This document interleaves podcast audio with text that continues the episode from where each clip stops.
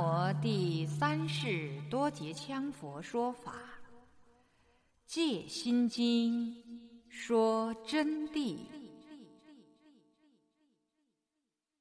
各位听友您好，感谢您继续收听《戒心经》说真谛中文版朗诵。我们今天将从第四百四十五页最后一段开始恭诵。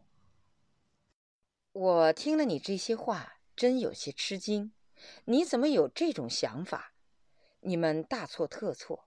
我相信有一天也许会有人称我佛陀，但那个时候我并没有变，我照常是现在这个样子，没有增也没有减，还是你们的服务员。我是什么不重要，我是一个普通惭愧者，没有无爱，也不具完美。我的衣食住行都是众生他人带来的成果，我走的路、住的房，就是现在录法音的录音机，也是他人造的。我与众生分割不开，所以我可怜，必须依赖众生，依借他人。我要如十方佛感恩一切众生父母。有同学说：“难道释迦牟尼佛陀也要依借他人吗？”同学们。你们听清楚了，释迦牟尼佛无上伟大，但是你们却忘了佛陀说法的场所是谁供养的？佛陀托钵乞食又是谁承供佛陀的？所以我处处以佛陀之行为己行，以众生为父母，依众生利众生啊！我今天告诉你们，也就是告诉同学们吧。世界上从古至今没有出现过完美的人。社会上流传有这样一句话：“你算老几？”其实用在我的身上最恰当。我算老几啊？我是学而知其理，学而得其行，学而立其本。不但全世界找不到一个完人，也从来没有过这样完美的圣人。任何圣人都是依学而立其本，借学而传其道。不借学，则道无法弘传。也就是必须继承先有之学，而后方立；必借于众生先具有之学时，方能为众生说法，时可为生熟受，他才听得懂。否则，你讲的道理，他会一无所知。不要说我这样的惭愧者，就是伟大的观世音菩萨或阿弥陀佛，乃至释迦牟尼佛，都必须借他人之学识而为演绎，才能为众生所用。如不失众生用语，也就是说，佛陀们如果不借用众生之语义，则不能弘法度生。仅凭这一点，都不能说不学不借众生之语言。不借众生之理去，否则面对众生，佛陀则无法可说。我举一例说明，同学们就懂了。比如要为众生说法，就必须了解众生的语言，了解众生的文字。仅就语言文字，就是众生自己的，是人类自己经过长时间逐步逐步从生活中积累起来的变化无穷的语言。这并不是阿弥佛陀教大家的，而是众生自己的。佛陀要给人们讲法，就得先借用人类的语言文字文句来开示。如果不借用人类文字文句、生活性能、文化等等来开示，那没有一个人能知道佛陀在说什么。如果佛陀离开人类的文化基础，就根本无法阐扬四谛、八正道、三十七道品，也无法说般若妙谛。这些都必须建立在人类的文学用语、词义绘画上。比如，佛陀要开示宇宙，说到人造卫星，说到电器、无线电、飞机。这些名词都是人类自行创造的，不是佛菩萨造的，也不是上帝真主发明的。要解释，就得借用人类的资产，而不是佛陀发明的。因此，无论是圣是凡，找不到本来完美不借他用的圣人能为众生说法。当然，佛陀绝对知道这些名词，而且无所不知，全体通用。但是在众生未学会用语之前，佛陀讲出这些语言来是没有用的，也是没有人能听得懂的，除非这人已经在这之前学会了的，否则就会语义不通。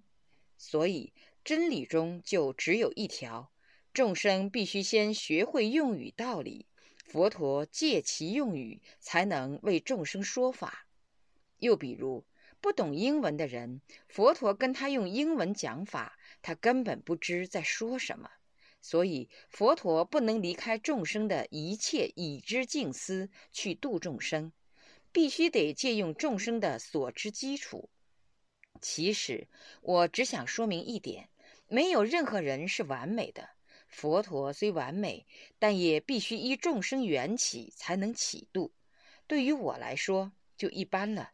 世界上无尽的知识都是我要学习的，学习他人的，学会了才能借用，否则我就是一个白痴。你们记住，我的自信与佛陀是一样的，但是永远都是众生的勤务员、惭愧者，要学众生。你们也许会奇怪，怎么不学佛陀，要学众生呢？这个问题好，听我说吧，同学们。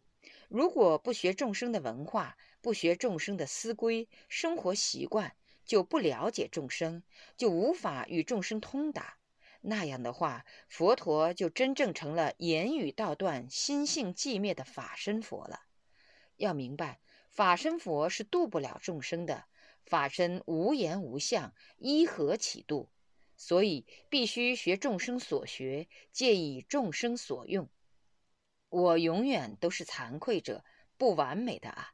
只要有众生的一天，我就得要学习他们，才能相应他们，也才能利益他们，进而法度他们。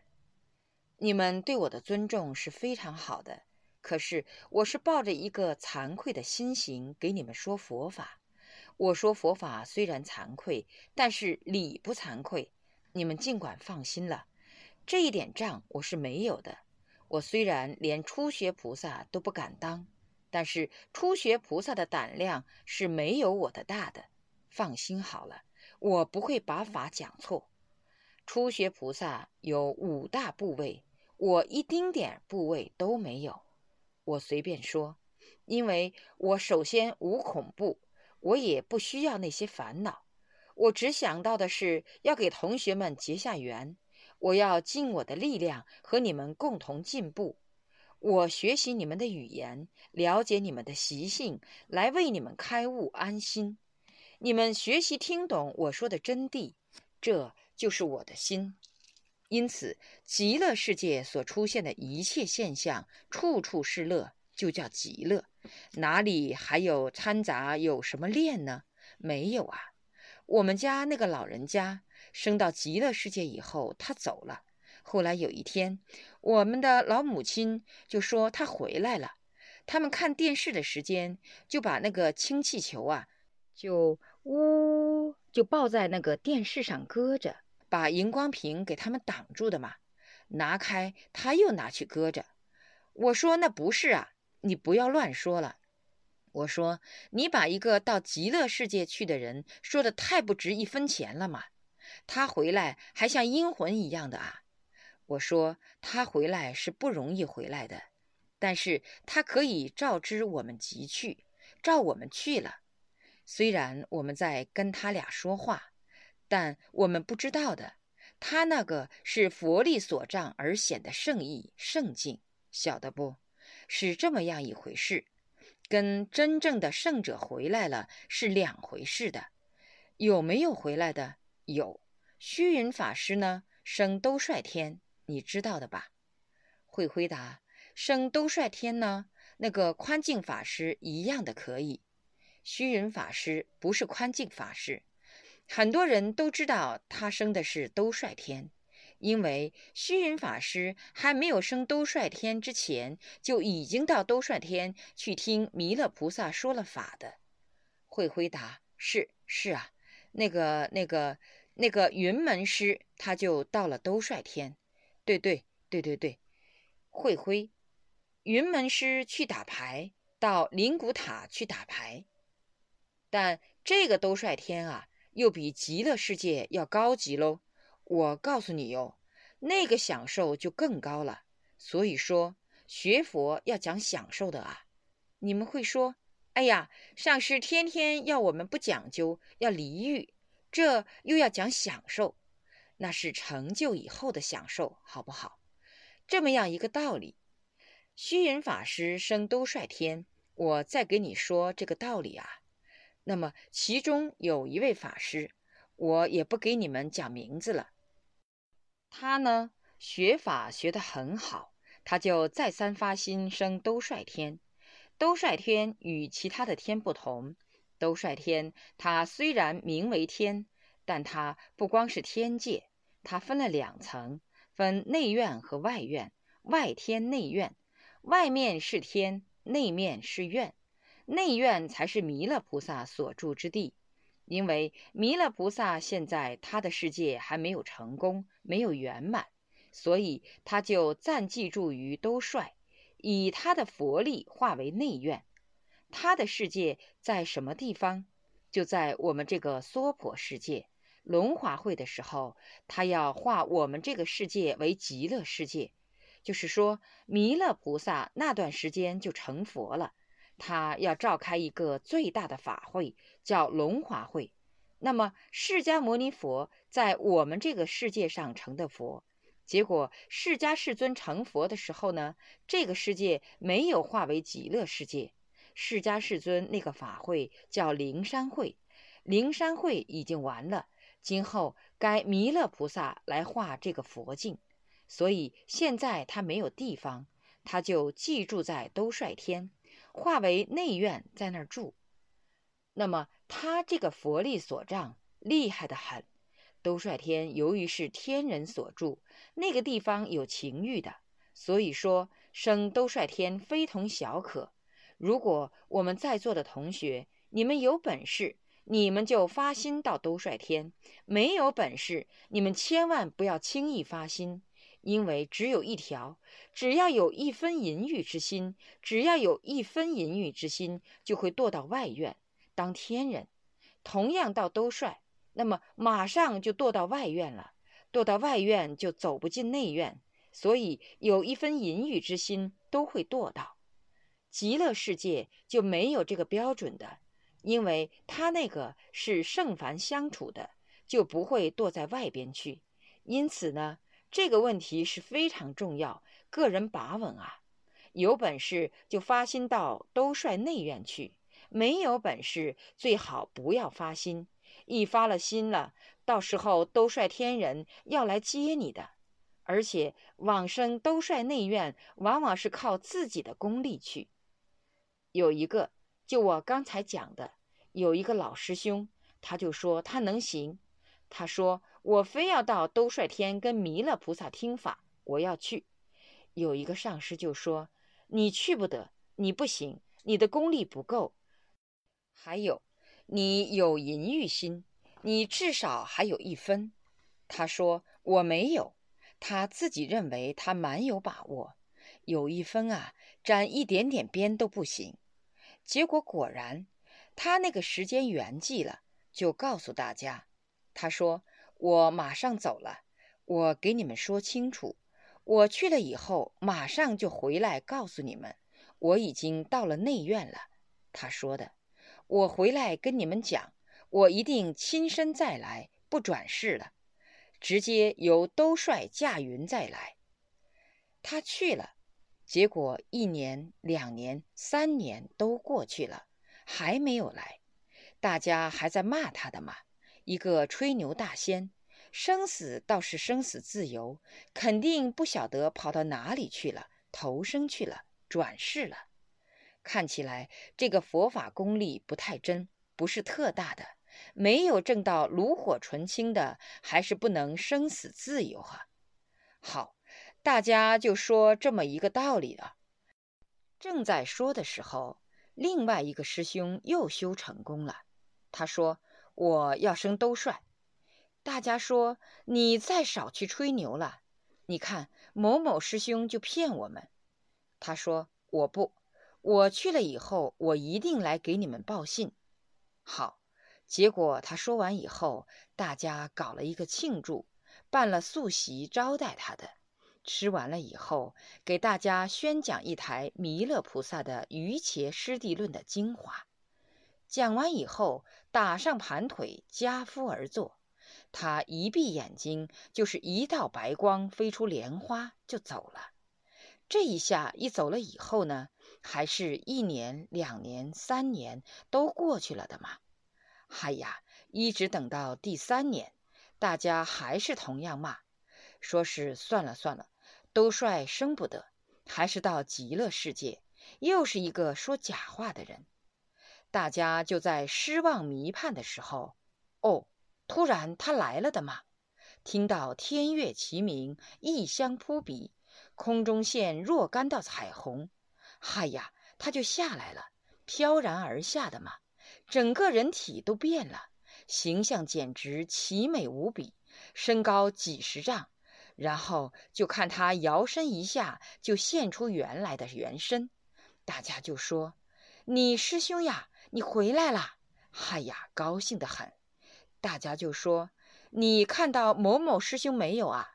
就是那个说假话的。”他说：“我看到他的了。”他说：“他很痛苦。”那是咋的呢？他就说：“那个师兄他升到外院外天去了，到外院去了。”但是我给你们讲，我升到内院了，大家就说你怎么一直不回来嘛？弄得大家都改念头了，都说到极乐世界去。哎呀，他说你们不要怪我了，我是最快的速度，我累惨了。我升到内院以后，我就立刻参加弥勒法会。我去了以后，就给弥勒菩萨老人家首先顶三个礼。我就围着他转了三圈，然后他给我摸了头，我就跟他请了假。我说我马上要回去告诉我的师兄弟们。他说你去吧，我立刻就回来了。我用最快的速度回来的。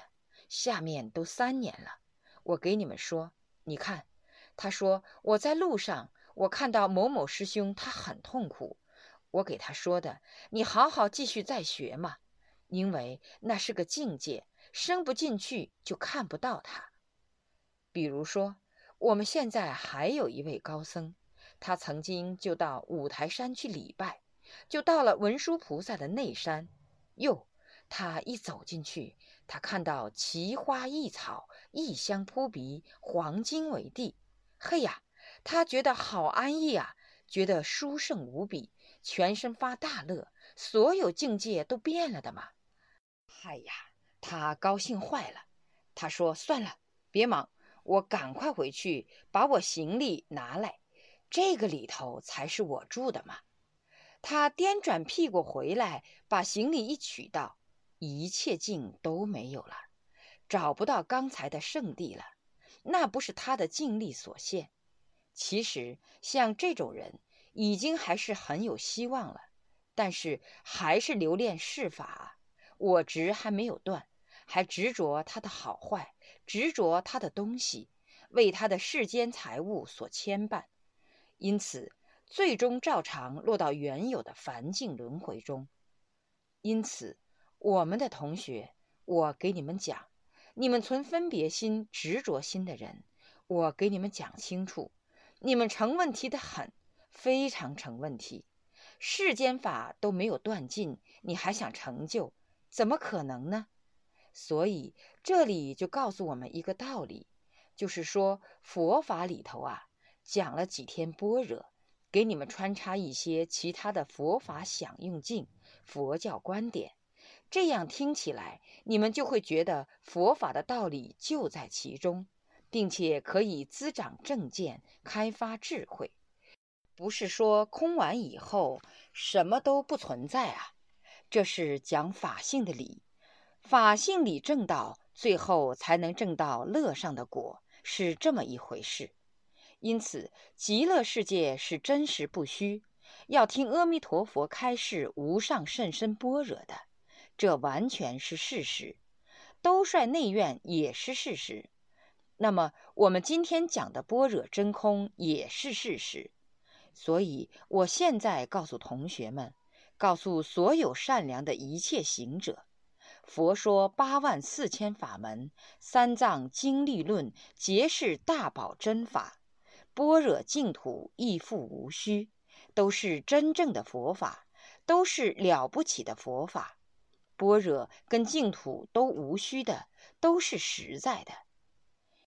因为般若乃至高无上之大法，无等等法，就是说他是至高无上，没有哪一个法。敢凌驾于他之上，你升兜率内院都不行，都不敢和般若竞争。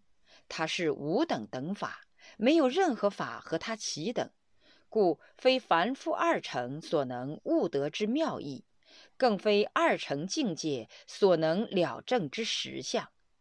说到这里，你又不能拿你们世间思想去讲了。这两天都有同学问我，就说上师啊。般若是不是就是理论？那么所证到的就用这个理论去证到功夫。我说你们不要去猜躲，只能依法去体验，去修自己的行。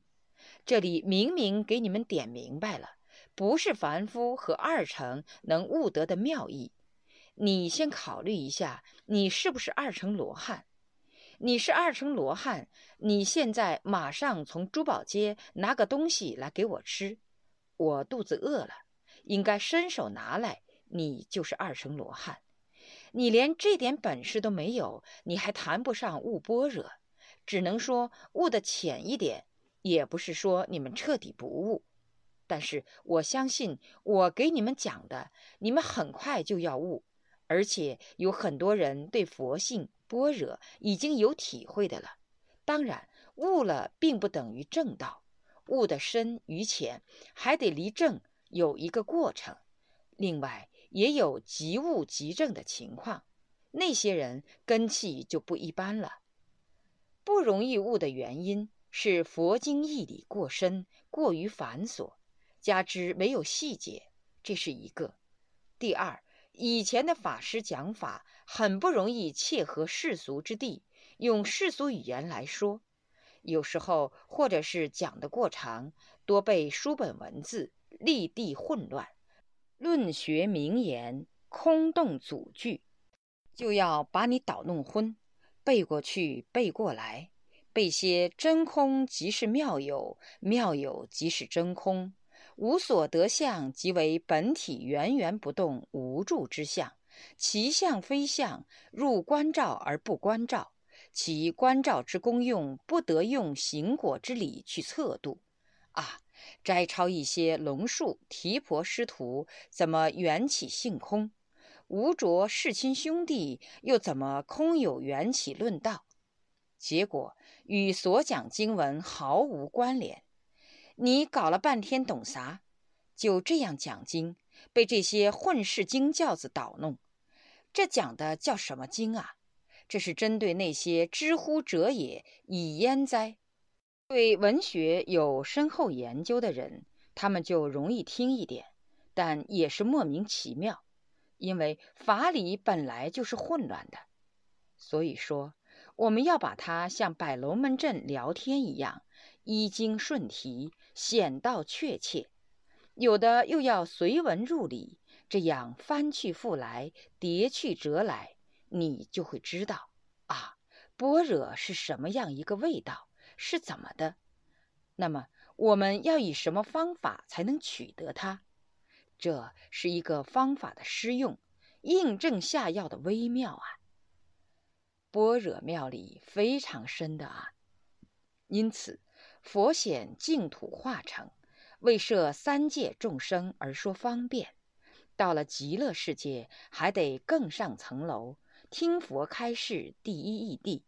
此第一义谛，即是今日所讲之般若，非是离此般若另有他法。你看，这里就讲得很清楚了。佛为了众生的成就，就显得化成，示显化成，化成显出来以后，就是方便之意，喊你们走啊，走啊，到那个地方去哈。走到那个地方，然后又再来渡你更上层楼。出山起步待云峰，极乐世界并不是究竟地，是化成地。圣人跟凡人一起活着在那儿住的，但是那个凡人地啊，是不落轮回的了，就是说再不受轮回生死的束缚，仗佛之力不受轮回生死束缚。但学其法起来困难的很喽。那个地方学佛不像我们这个地方，如果修得好，可以一生正般若。在这里，我要给大家讲一下。同学们说，你是不是在这儿乱吹牛呵？上师啊，故弄玄虚呵。上师在经场上是不敢故弄玄虚的，这是严肃的地方。这时。突然，魔障前来扰乱，同学们有些不安。我们就不多说了，继续开始讲。不管他一切魔障，只要我们以我们如来的正行正见，就会彻底战胜他的。今天如此，以后也如此。